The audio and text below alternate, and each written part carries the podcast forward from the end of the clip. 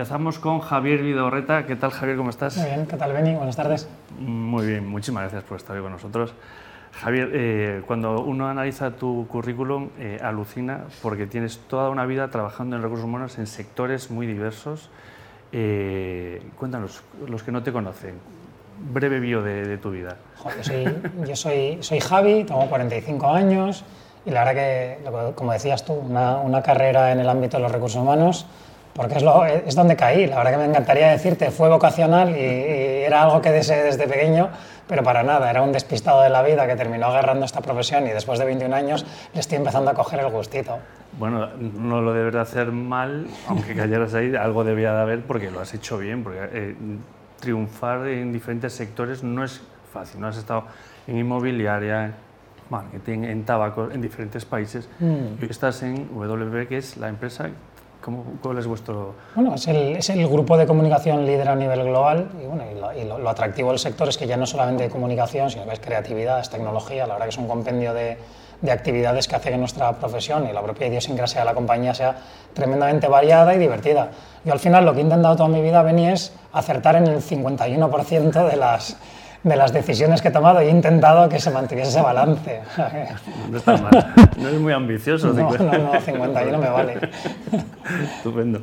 Oye, cuéntanos, eh, ¿qué, ¿qué, es tu día a día? ¿Qué opinas de, de tu función? Porque es una, es una, función que depende con quién hables, las de recursos humanos sois... yo, yo, pienso que era una función muy estática, que se ha ido manteniendo durante años y que de repente la, la pandemia la ha revitalizado. O sea, se montaron modelos de trabajo híbrido, apareció tecnología, teníamos la necesidad de conectar distintas necesidades de repente con distintos tramos horarios y seguir manteniendo la productividad y la pandemia nos ha puesto en la, nos ha sentado en la mesa de los mayores. Totalmente. Yo creo que durante años hemos sido una segunda línea ejecutiva y de repente pues eso, los retos de, de, mantener la compañía integrada, alimentar la agenda de negocio en un entorno tan complejo y tan cambiante, pues ha hecho que, que sea una función totalmente revitalizada y que ahora mismo pues, eh, soporta un mayor rango de actividades que, que, con anterioridad a la pandemia. No, es que cuando hablamos de retos, vosotros post pandemia o durante la pandemia eh, habéis sido pieza clave. Y, y, aún hoy tenéis unas preguntas y unas respuestas ¿no? que no son fáciles. Mm. Teletrabajo, ¿cómo, ¿cómo, lo gestionáis? O,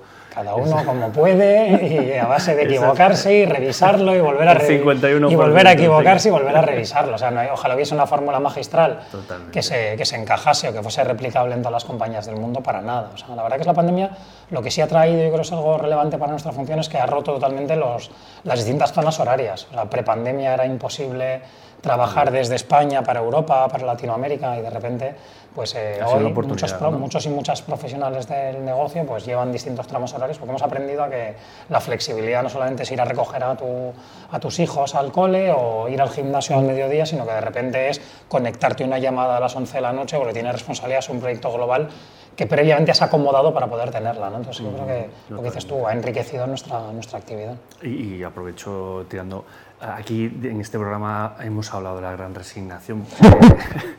en España no se ha sufrido, ¿no? pero yo creo que hay un pozo ¿no? de, lo que hablas, ¿no? de que la gente exige más al trabajo, le exige más... yo creo que es un, tema, es un tema antropológico. O sea, nuestros abuelos trabajaron para que nuestras necesidades primarias quedasen cubiertas, es decir, nuestros abuelos trabajaban para llevar dinero a casa para poder comer al día. Sí, en otra realidad. Sí, Entonces, eh, digamos que esa fase ya la hemos pasado, ni tú ni yo, ni nadie de los, de los oyentes o de, los, o de las personas que están viéndonos eh, trabaja para la necesidad de tener que llevar un plato de comida al día y eso nos ha permitido ser mucho más dueños de nuestro destino. ¿no? Y, nuestros padres trabajaron para darnos cierto confort, ya no es que tuviésemos las necesidades primarias cubiertas, sino que ya tenemos la suerte de vivir de una forma más desahogada ¿no? y de repente somos dueños de nuestras decisiones, destino y de nuestro apetito. Y es algo que, bueno, la gran resignación va de eso, de encontrarle sentido a lo que haces, porque te puedes permitir elegir, ¿no?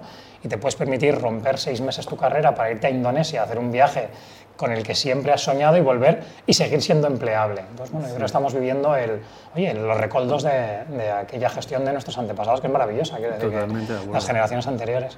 Sí, sí, y aquí hablábamos, aquí eh, también se habla de, de cómo las nuevas generaciones eso ya es como un más, ¿no? Nosotros a lo mm. mejor, los que ya peinamos canas. Habla por ti, no, yo, soy, un Z todavía. No, pero eh, nosotros aún nos cuesta eh, anteponernos ¿no? a nuestras obligaciones y la empresa lo que diga la empresa, sin embargo la, juventud es un poco más descarada ¿no? y son más, más egoístas o más... Se produce un doble efecto, Beni, eso es muy gracioso porque yo trabajo al final en, un, en una industria terriblemente joven, dinámica, es muy flexible, de, mucho pico de actividad, entonces es verdad que estamos muy cerca de los profesionales eh, jóvenes o las generaciones jóvenes. Y se produce el doble efecto, es muy gracioso, se produce el efecto de el joven que se va a Indonesia o el joven que no le encuentra sentido a un trabajo al segundo mes y por contra se produce el efecto contrario del directivo que cuenta a sus equipos el, aquello de que él empezó a trabajar como becario sin cobrar y trabajando 15 horas y la distorsión se magnifica, es decir, se producen conversaciones que no se van a encontrar en la vida porque están en planos totalmente diferentes. ¿Y Yo es lícita las dos posiciones. ¿eh? ¿Y cómo consigues, desde recursos humanos, cómo se consigue maridar una empresa con una cultura tan complicada? tan diversa, ¿no? Porque... O sea, yo he descubierto que no hay, no, hay, no, hay procesos formales que lo arreglen, lo arregla el día a día, lo arregla estar en una oficina. Precisamente hoy estábamos en una comida, hablábamos de eso, la necesidad de juntarse, o sea, de ir a una, a una oficina con propósito, a mezclarte, con, a mezclarte con, con, tu equipo, a socializar, a tocar piel con piel, porque al final de esa exposición se terminan ajustando estos discursos. Entonces yo creo que el valor de, las, de los centros de trabajo ahora es precisamente ese, el, el desarrollar vida social, ¿no? el conectar con el equipo, el desenvolverte en un colectivo, entender las distintas dinámicas, agendas, prioridades y flexibilizarlas, cosa que yo creo que el trabajo en remoto pues no lo facilita, ¿no? Estar escondido detrás de un Teams todo el día pues no, no hace que lateralices tu posición. Estás todo el día centrado en, en Teams, en la, en, la reunión y, y, no falta esos cafés, ¿no? Ese piel con piel. A base, de, a base de exposición y de entender la persona, la persona que tienes delante, ¿no? Y, para, y de nuevo, ¿eh? para los dos extremos generacionales, para, el, para los recién aterrizados que buscan esa, ese famoso propósito y encontrarle identidad y, y, sentido a todo lo que hacen y al contrario, aquellos que nos hemos, que nos hemos guiado en unos parámetros, pues eso, mucho más, mucho más rígidos, me atrevería a decir, que de repente vemos como, oye, lo que nosotros no pudimos hacer, la nueva generación lo hace, y volvemos con paradigmas del pasado, de, ay, qué suerte tenéis, yo trabajaba 16 horas y no me pagaban, y te miran con ojos de búho diciendo, ¿y por qué trabajabas si no te pagaban? ¿Y por qué trabajabas 16 horas? Y es una pregunta honesta. De, entonces, bueno, es difícil, es difícil acomodar ese doble discurso, pero bueno, al final con voluntad, con ganas, con apetito, con ganas de aprender, eh, se termina flexibilizando y luego con mucha herramienta compartida, mucho entorno lúdico y de intercambio de experiencias, algo que desde las áreas de talento, recursos humanos intentamos generar, ¿no? O experiencias de, de, intercambio de conocimiento vitales que son, que son tremendamente ricas. Total. Entiendo que esto que estamos hablando de diferencias de eh, edad aplica a diferencias culturales, ¿no? porque tú entiendo que trabajas con entornos multicultural. tenemos la suerte de trabajar con distintas nacionalidades y desde luego, yo siempre cuento una anécdota, cuando hablamos de, cuando hablamos de, de diferentes culturas y nacionalidades, me vas a permitir el, el, la palabrota. Me acuerdo una vez que, que, a un noruego le dije, qué hijo puta, en plan gracioso, y, me miró y me quería dar una hostia, ¿sabes? Porque era como que me acabas de insultar, y que no, explícale a un nórdico que, que, un insulto tiene un componente, tiene un componente de amistad. O sea, el concepto per se no le entraba en la cabeza, bueno, pues son realidades, o, y en distintas culturas cada uno tiene su, tiene su marca, su idiosincrasia y son muy reconocibles. Cuando trabajas con británicos, pues todos sabemos cómo son, cuando trabajas con alemanes, sabemos cómo son, cuando trabajas con, españoles, sabemos cómo son, y lo rico es acomodar ¿no? esas diferencias culturales y hacer que eso se, se, ensamble y trabaje como un, como un, colectivo, como un grupo. Qué bueno, qué bueno. Oye, eh, en recursos humanos, eh, últimamente se oye mucho hablar del dato en recursos humanos. ¿Cómo, ¿Esto te suena o cambiemos de pregunta? No, no, para nada, o sea, me suena y soy un defensor del, soy un defensor del alimentar con datos cada, cada actividad dentro de recursos humanos te voy a dar un titular, o sea, sin, sin datos somos tertulianos. Y además, últimamente, de verdad, estoy muy cansino, y si hay, ahí sí hay, soy muy repetitivo, pero si hay oyentes que alguna vez me han escuchado en otro foro, siempre digo lo mismo. A un financiero nunca le he dicho, creo que la gente que, no le he escuchado decir, creo que la gente que, o este Q, creo que vamos a ir mejor, o este trimestre vamos a cerrar un poquito malinchi. O sea, generalmente el financiero habla de, habla, refuerza su discurso con un dato cuantitativo y todavía en mi función sigo escuchando, es que la gente está muy contenta, o la gente dice, ¿cómo que la gente dice?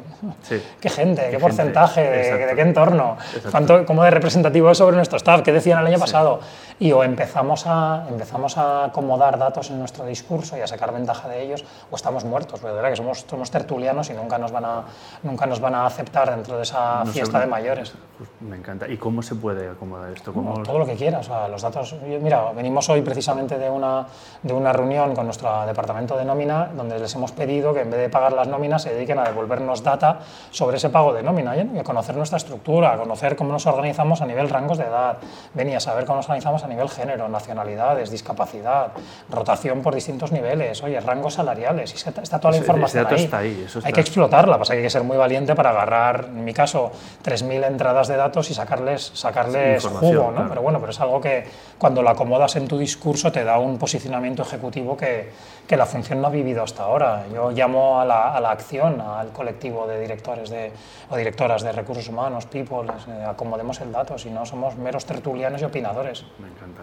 Y pero hablamos de cuantitativo en cualitativo, de, mm, grado de satisfacción NPS de esto también. Bueno, es que el cualitativo es la acomodación del cuantitativo, es decir, eh, saber leer ese cuantitativo y construirlo en, en o sea, y dar un gran titular que realmente alimente la estrategia de la compañía es el reto, no, no quedarte solamente en el dato anecdótico, porque muchas veces engordamos nuestro discurso con, con datos sensacionalistas. Bueno, genial, pero el dato está ahí para llamar la atención o para levantar una bandera roja y a partir de ahí desarrolla tu actividad, ¿no? Es algo que que, sí que percibo en los distintos foros en los que estoy, que, la función va madurando, ¿no? cada vez hacemos un uso del dato mucho más, mucho más ejecutivo, pero todavía nos queda muchísimo comparado con otras funciones como la de marketing, comunicación, ventas, finanzas, donde el dato está muy presente. ¿no? totalmente de acuerdo.